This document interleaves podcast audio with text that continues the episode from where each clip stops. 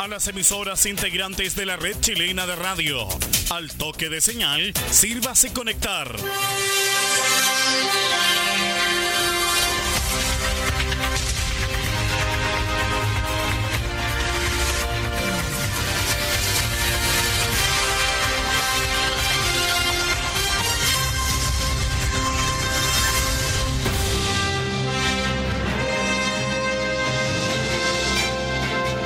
Es hora de noticias desde el centro informativo de la red chilena de radio.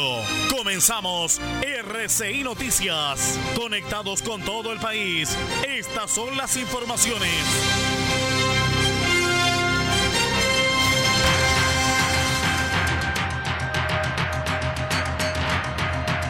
Buenas noches. Es el momento de los titulares en la edición 2 de RCI Noticias.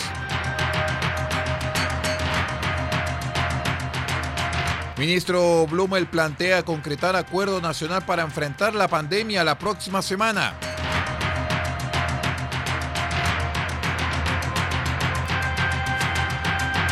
Diputado Flores reflota posibilidad de lograr consenso en la oposición para censurar la mesa de la Cámara.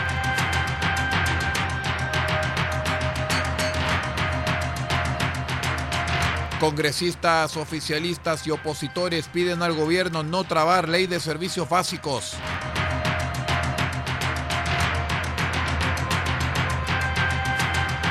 Parlamentarios se reúnen con gobierno para discutir avances en acuerdo por postnatal de emergencia.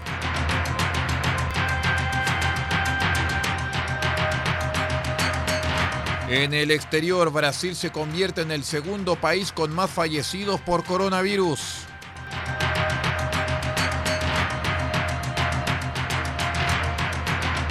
Venezuela extiende 30 días más su estado de alarma por el COVID-19.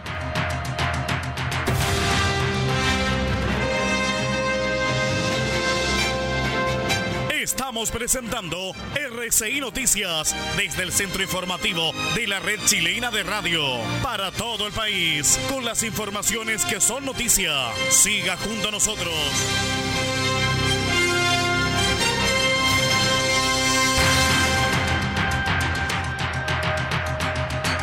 ¿Cómo están estimados amigos? Son las 0 horas con 3 minutos. Damos inicio a esta revisión de noticias. Somos la edición 2 a través de r6medios.net y las emisoras que están conectadas a través de la red chilena de radios. Soy Aldo Ortiz Pardo y estas son las noticias.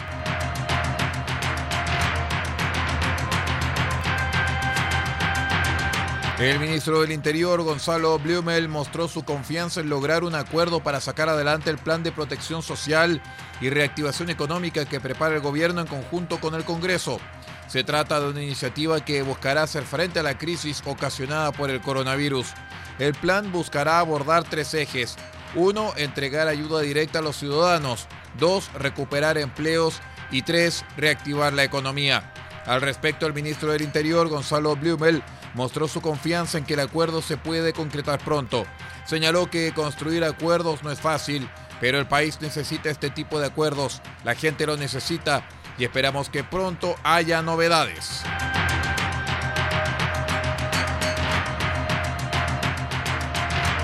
El 7 de abril pasado y a pesar de tener mayoría en la Cámara de Diputados, el demócrata cristiano Gabriel Silver perdió la elección para presidir la corporación frente al de militante de Renovación Nacional Diego Paulsen, quien se vio beneficiado por las fricciones existentes en la oposición. Tras esto, en el sector se especuló con la posibilidad de censurar a la mesa dirigida por Chile Vamos para recuperar la testera, situación que no agarró fuerza y que no había sido discutida hasta hoy. El ex presidente de la Cámara Baja, el diputado demócrata cristiano Iván Flores, planteó que es necesario censurar a la mesa que dirige Paulsen, esto para generar un contrapeso al gobierno. Debería ser un contrapeso por mayorías, hoy día es parte del gobierno, digamos las cosas como son. Entonces, eh, cuando hablamos en política, tenemos que hablar en política que represente los sentires de la comunidad. Y hoy día tenemos una comunidad que en su amplísima mayoría no reconoce al gobierno como el conductor de una buena gestión. Más bien las críticas se siguen sumando. Sin embargo, para lograr esto es necesario establecer un programa político conjunto y tener un candidato, lo cual no ha sido conversado en las bancadas opositoras. El jefe de la bancada del PPD, Raúl Soto, indicó que faltan conversaciones entre la oposición para abordar el tema, mientras que el diputado de, Renovación, de Revolución Democrática, Pablo Vidal, se mostró a favor de lo expuesto por Flores. Falta una serie de conversaciones por parte de la oposición todavía. Lo, lo que hace viable una acción de censura es que exista un acuerdo político, administrativo lo suficientemente sólido. Yo comparto con el diputado Flores que no se entiende que si la mayoría de los parlamentarios de la Cámara de Diputados son de oposición, eh, hoy día la mesa de la Cámara de Diputados esté dirigida por un diputado de Renovación Nacional. En Chile Vamos, en tanto, recibieron esta propuesta con indignación.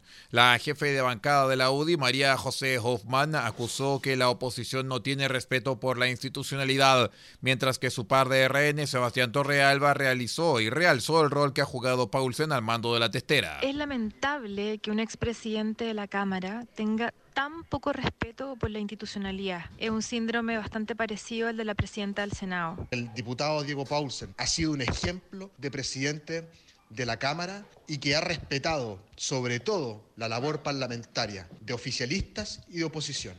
Actualmente la mesa de la Cámara es presidida por Diego Paulsen, mientras que su vicepresidente es el Evópoli Francisco Undurraga. El único representante de la oposición como segundo vicepresidente es el PPD y diputado por Viña del Mar, Rodrigo González.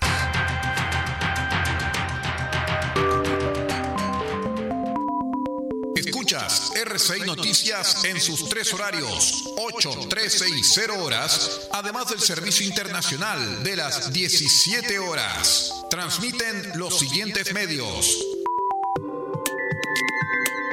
En Diego de Almagro, sube la radio.cl. El Salado, reactiva salado.cl.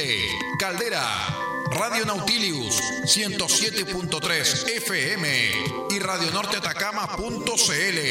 Copiapó, Radio Decibeles 88.7 FM y Radio La Familia.cl.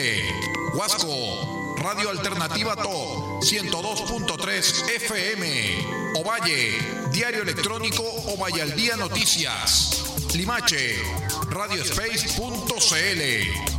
San Francisco de Mostazal, RCW Radio Compañía en onda corta, desde los 3.495 kHz, banda de 85 metros, 7.610 y 7.710 kHz, banda de 41 metros. Y para todo el país, rcimedios.net en sus señales 1 y 2.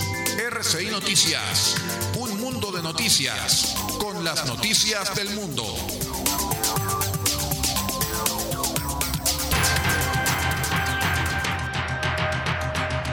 Son las 0 horas y 8 minutos, 0 horas 8 minutos. Estamos viviendo los primeros minutos de este sábado 13 de junio del año 2020 a través de R6 Noticias y su edición 2.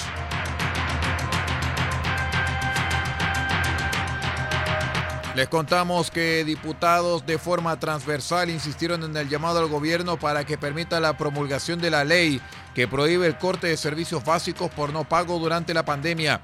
Hasta ahora no está claro si el gobierno ingresará un veto o si recurrirá al Tribunal Constitucional, pero esta última opción no es muy bien vista al interior de Chile Vamos, donde hay visiones dispares ante este proyecto de ley que ya fue despachado por el Congreso quedando listo para su promulgación. La prohibición de la suspensión de los servicios básicos por el no pago en la pandemia es una necesidad, fundamentaron los diputados y senadores de manera transversal, quienes sostienen que se trata de oficializar algo que en la práctica ya está comprometido. En la oposición endurecieron el discurso y emplazaron al Ejecutivo a no poner más trabas. El senador PPD Guido Girardi acusó que con esto el gobierno defiende los intereses de las empresas y no el interés de las personas.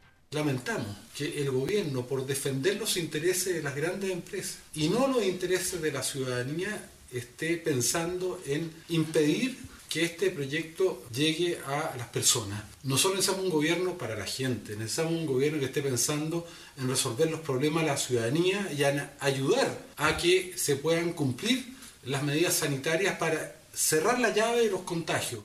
En la misma línea se refirió el senador Alejandro Navarro, quien consideró que es un error lo que hace el Ejecutivo y sostuvo que esto se contradice con el llamado a la unidad que hace la moneda. Si el presidente defiende a sus amigos de las sanitarias, de las eléctricas, de las telecomunicaciones, por sobre el interés del pueblo, está cometiendo un grave error. El llamado a unidad que hace el presidente se contradice con esta acción. No puede llamar a la unidad política para ir en apoyo al pueblo cuando lo castiga y lo condiciona vetando esta ley.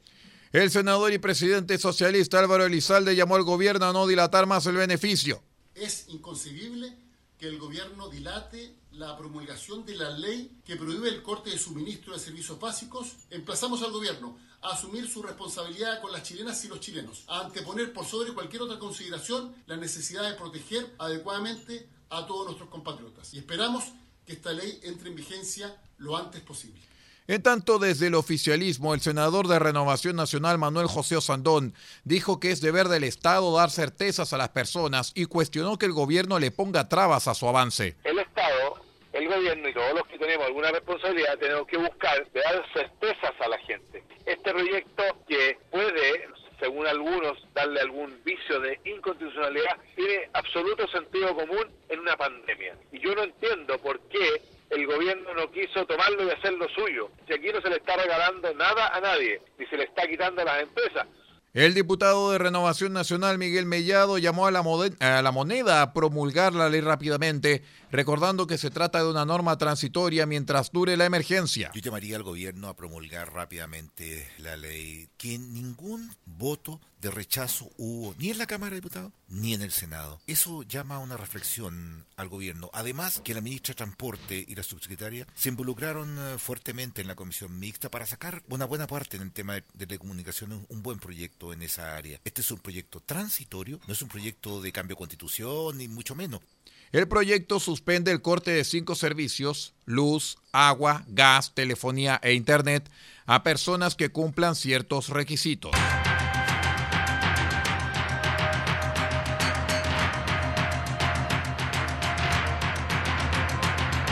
Parlamentarios de la Cámara Baja se reunieron con la ministra del Trabajo María José Saldívar y el subsecretario de Previsión Social Pedro Pizarro con el objetivo de discutir los pasos a seguir respecto al postnatal de emergencia.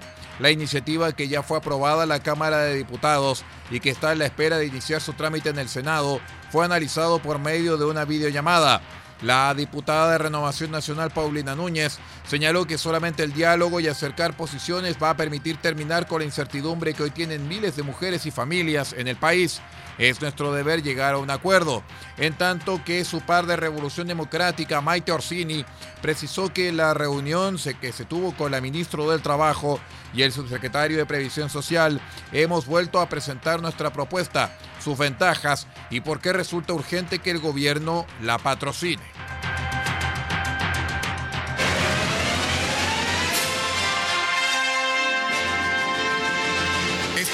14 de junio desde las 20 horas presentaremos una nueva edición de su programa Cassette RCI, solamente en RCI Medios, en nuestro mes aniversario.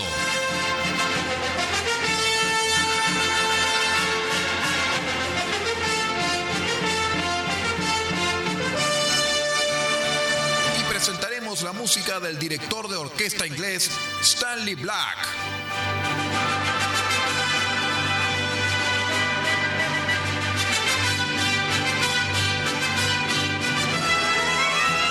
Black y todos sus grandes éxitos este 14 de junio desde las 20 horas en una nueva edición de su programa Cassette RCI, solamente en RCI Medios.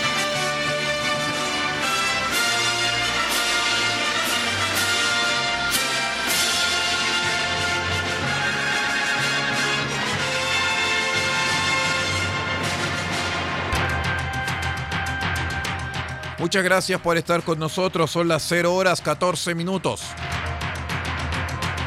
Brasil se convirtió el viernes en el segundo país con más muertos por coronavirus tras sumar 909 y superar a Reino Unido según el último balance del Ministerio de Salud. El gigante sudamericano de 212 millones de habitantes también es el segundo en número de casos con los 25.982 del viernes. Estados Unidos es el primero tanto en muertos como en casos confirmados. Calculado por millón de habitantes, el panorama en Brasil es sin embargo menos dramático.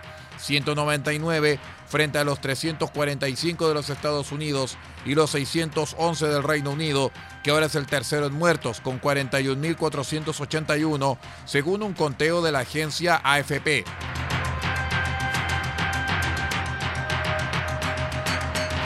El gobierno en disputa de Venezuela extendió el viernes por un mes más el estado de alarma declarado el 13 de marzo para frenar la expansión del nuevo coronavirus, medida que da base legal para prolongar la cuarentena.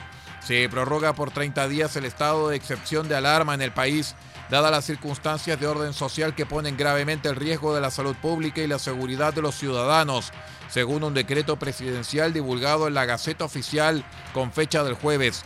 La decisión fue tomada a fin de mitigar y erradicar los riesgos de epidemia relacionados con el coronavirus y sus posibles cepas, Continúa el documento.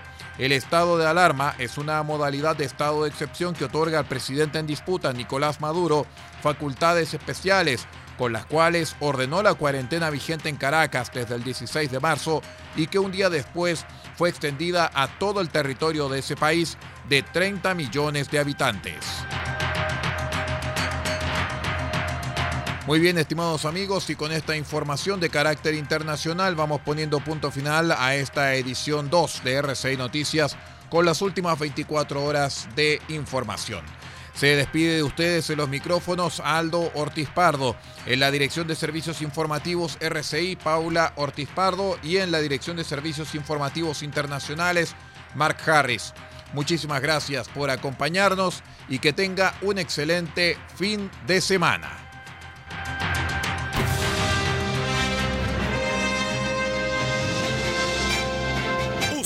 Quedado completamente informado, pero sigamos generando noticias.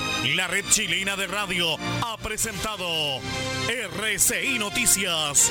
Muchas gracias por acompañarnos y continúe en nuestra sintonía.